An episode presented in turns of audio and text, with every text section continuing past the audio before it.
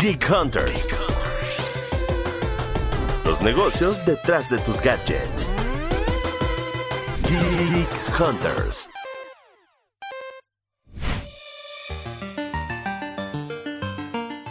Bienvenidos una vez más a Geek Hunters, el podcast de tecnología de Grupo Expansión. Mi nombre es Erendira Reyes y obviamente empezamos a tener una dinámica bien padre, bien hermosa, porque ya desde el podcast pasado conocieron a nuestro nuevo reportero pero en esta ocasión, además, vamos a tener una edición especial de Café Geek Hunters con un invitado de honor que es Miguel McAllister. Miguel McAllister es el CEO de Mercado y bueno, Miguel, ¿puedes por favor presentarte y después Fer, te puedes presentar? Perfecto.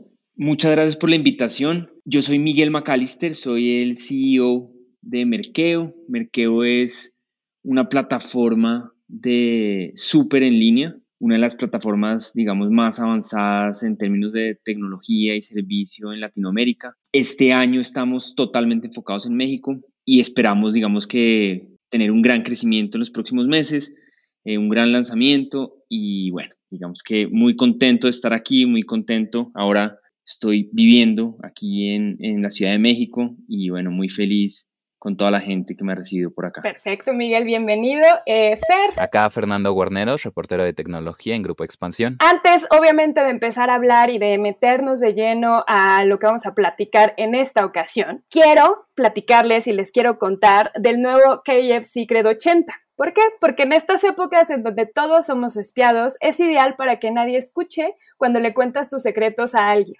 pero obviamente manteniendo la sana distancia. Así como lo escuchan. Este gadget revolucionario de última tecnología no se rompe, es fácil de trasladar, no necesita baterías y tampoco usa datos. No necesita Wi-Fi. Puede transmitir mensajes cifrados y estarán protegidos por completo. Si quieren obtener uno, es fácil. Regístrense en www.kfsecret80.com.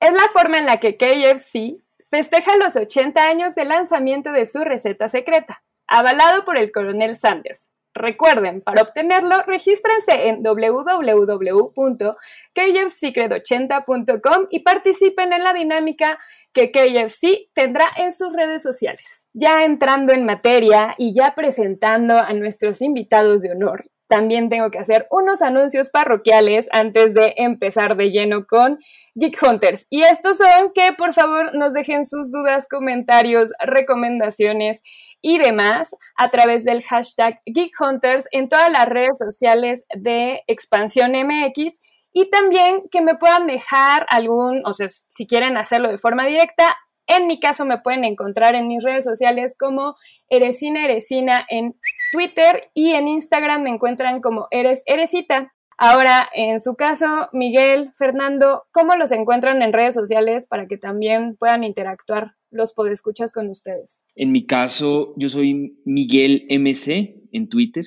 que es donde estoy más activo. A mí me pueden encontrar como Warolf-bajo en ambas redes sociales y ahí puedo responderles. Y bueno, en esta ocasión vamos a hablar de cómo les está yendo a los comercios, qué es lo que está pasando con las plataformas de e-commerce y sobre todo cómo están trabajando las pymes para empezar a comercializar productos en la pandemia. Me gustaría preguntarle justo a Fernando, que está muy familiarizado y está haciendo algunas notas que van a poder seguir en el canal de Expansión MX Diagonal Tecnología.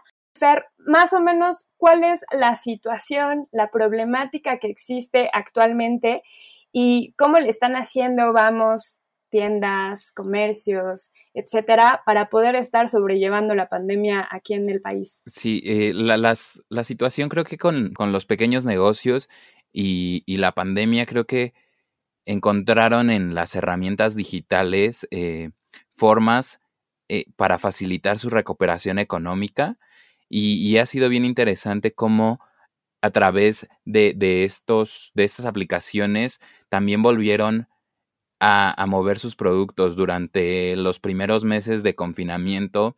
Se notó mucho en, en negocios, por ejemplo, como tiendas de abarrotes, tiendas muy locales, que, que el, el, movimiento de productos se detuvo y, ha sido también a través de, aplicaciones de entrega o de fintechs que, que las familias emprendedoras pudieron acceder a, diversas maneras de recobrar sus actividades de sustento. Y en este sentido, eh, quisiera preguntarle a Miguel cuáles han sido las problemáticas que desde Merkeo pudieron identificar para los comercios, eh, para las pymes, para solventar esa situación, Miguel? Eh, en nuestro caso, Merkeo específicamente tiene un marketplace donde tiendas especializadas, por ejemplo, de vinos, licores, mascotas, carnes, pescados, pueden acceder, digamos que pueden registrarse con nosotros y vender a través de nuestra plataforma.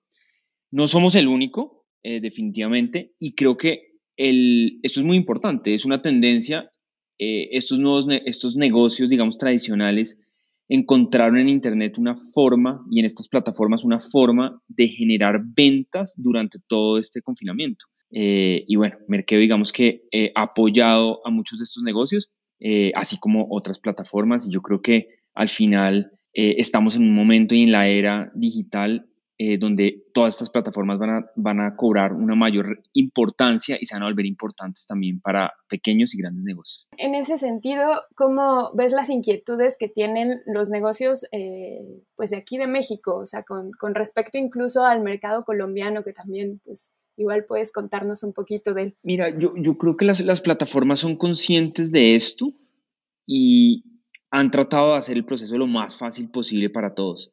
Eh, es muy importante entender que esto es algo muy nuevo y si tú lo ves en números, más o menos e, es solamente menos del 1% las ventas, digamos, que están pasando por el canal online en categorías, por ejemplo, como, como el súper o, o, artículos del hogar. Entonces ahí pues podemos incluir, no sé, carnes, frutas, eh, pescados, eh, abarrotes, despensa, bueno, todas estas categorías.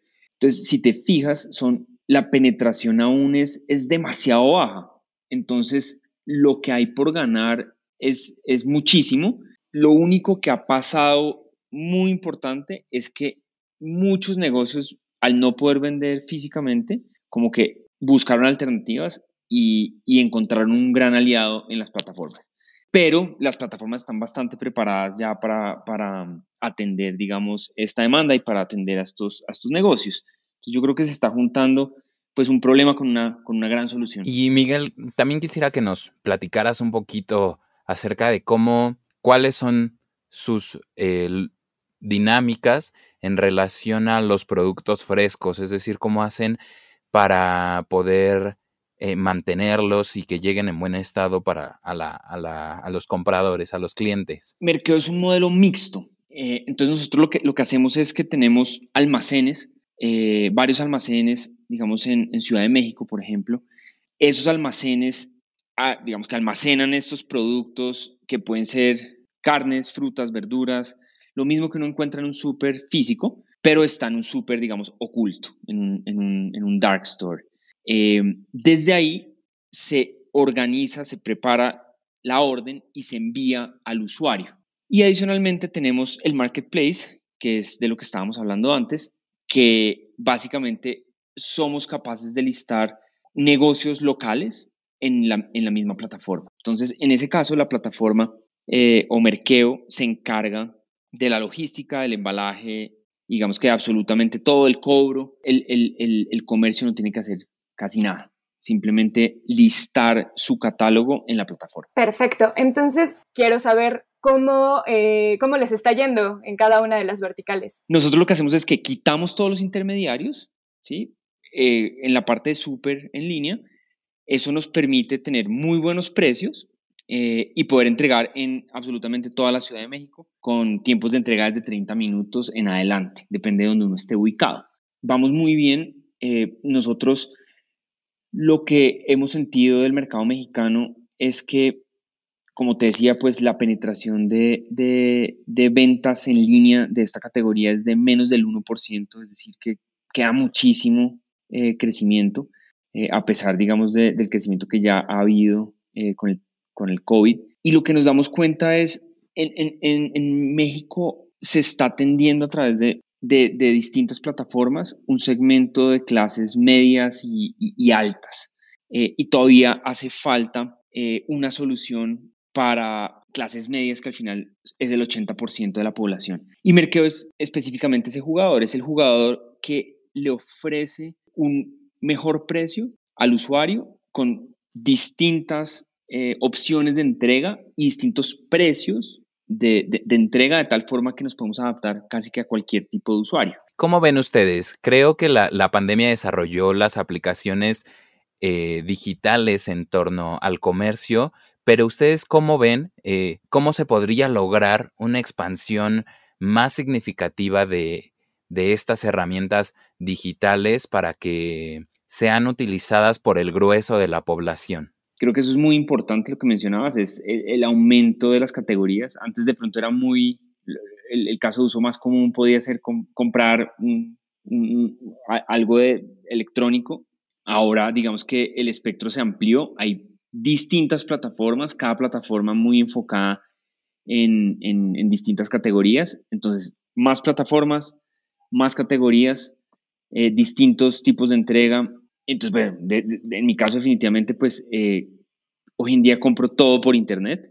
Eh, sí hay un tema muy importante que tú mencionas y es, y es el acceso a, a, ciudades un poco más eh, remotas o no tan densas. Y ahí digamos que todavía falta muchísimo. Claro, claro. De hecho, creo que todos hemos padecido, no me dejen mentir, sobre cuando estás comprando insumos y que de repente, no sé, el aguacate te lo mandan y te lo mandan para dentro de un mes cuando lo necesitas para ese día, eh, o los plátanos igual te los mandan súper verdes y cosas de ese estilo. ¿Cómo ha sido tu experiencia, Fer, en, esto de, de, andar comprando en línea y cómo te ha ido a nivel personal? Como complicada la adaptación de, de, estos servicios por la zona en la, que, en la que vivo, porque si bien es la Ciudad de México y estoy cerca de zonas de trabajo, ya más eh, como, como que estoy un poquito más en la periferia, entonces los servicios muchas veces se confunden o incluso no llegan. Y ahora, Miguel, un poco también conociendo eh, los hábitos que existen en, en el mercado algo que es recurrente o que también eh, pasa mucho con este tipo de opciones es la falta de marcas o la falta de ciertos productos que usualmente comprabas antes de la pandemia y cuando ibas directamente al súper. No sé a ti si te ha pasado, cómo te ha pasado, cómo has vivido la experiencia y también cómo se puede resolver esta parte, porque no, no sé si incluso has decidido a nivel personal así de, bueno, voy a tener que cambiar de marca de shampoo porque nunca tengo el shampoo que quiero, este, y has tenido que, que, más bien ser flexible con las opciones que hay. No me ha pasado, de pronto consumo cosas muy, muy genéricas, pero, pero sí pasa, digamos que los temas de, de variedad eh, es, una de las problemáticas más, importantes de, de esto. Eh, digamos, si uno mira una, una, una, plataforma como, como Amazon en Estados Unidos, pues ya solucionaron hace mucho tiempo el tema de variedad. Se demora, las plataformas se demoran eh, llegando a tenerlo todo. Y ese sí es una de las cosas, digamos, que, que hay por mejorar. Pero la verdad es que si tú te fijas pues, en los números, más o menos el 80% de todo lo que se vende en, pues en, en, estas categorías son, son, no son tantos productos. Y la mayoría de, plataformas llegan a tener como de pronto el 80-90% de, lo que, de lo que tú realmente necesitas. Hay, un tema muy importante y es que los estudios muestran que las personas en el mundo físico, eh, en, cuando compran eh, en, tiendas offline, compran más o menos entre, entre más o menos cinco tiendas diferentes sus, compras mensuales del hogar. Eh, y eso te dice mucho. Las plataformas lo que yo creo que estamos tratando de hacer es que esas cinco idas a comprar en distintas tiendas se vuelvan de pronto dos o se vuelvan tres, ¿cierto? Que se simplifique, pero seguramente eh, en una sola plataforma eh, estamos lejos de que, de que puedas conseguirlo todo. Eh, justo lo que mencionabas, la parte de, las, de los cinco comercios yo no me había dado cuenta de ese tema que, cuentas, Miguel. La verdad es que ahora que he estado en la pandemia encerrada, me he dado cuenta que sí, soy muy picky con, ciertas compras y he descubierto otros productos. Eh, esta parte, por ejemplo, de comprar cosas a granel, nunca la hacía. Eh, era de esas personas horrorosas que compraba todo en bolsas y tiraba todas las bolsas. Entonces ahora estoy muy friqueada porque obviamente consumo también comida vía domicilio y al final eso se produce muchísima basura. Entonces, para evitar tener tanta basura, pues también empiezo a buscar formas de, no generar basura y de tener como esta parte de los envases y de regresarlos y de, de rellenar estos envases y demás para que no se genere tanta basura. ¿Cómo empezamos? Vamos a cambiar estos hábitos. En el caso de ustedes, ¿tuvieron un nuevo hábito se dieron cuenta de cosas que tal vez podían adquirir en los supermercados en línea y que no sabían que podían adquirir, o no precisamente incluso de supermercados, sino de, cosas que compraban usualmente y, que de repente ya no pudieron y ahorita pueden porque justo los comercios se subieron a, toda esta, esta venta en e-commerce. En, mi caso lo que me pasó fue que ahora me encanta cocinar. Eh, antes cocinaba cosas muy básicas y ahora eh, me da mucha curiosidad de, cocinar cosas, eh, no sé, muchísimo mejores. Y creo que definitivamente si no es como por todo este encierro y la pandemia, eh, definitivamente no lo hubiera, no lo hubiera hecho.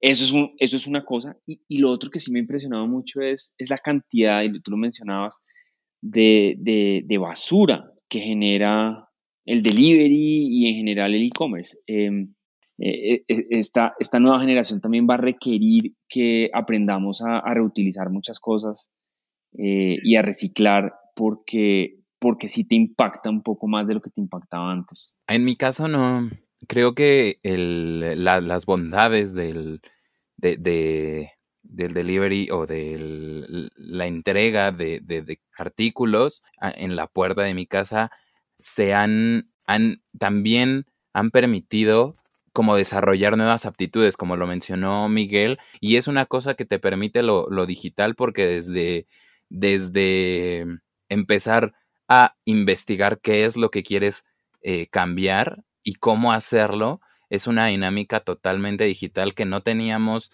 en un contexto prepandemia, porque pues a veces te puede dar eh, como flojera eh, investigar por otros lados o tomar clases o incluso ir a las tiendas especializadas, no sé, de, de plomería para investigar o saber qué comprar.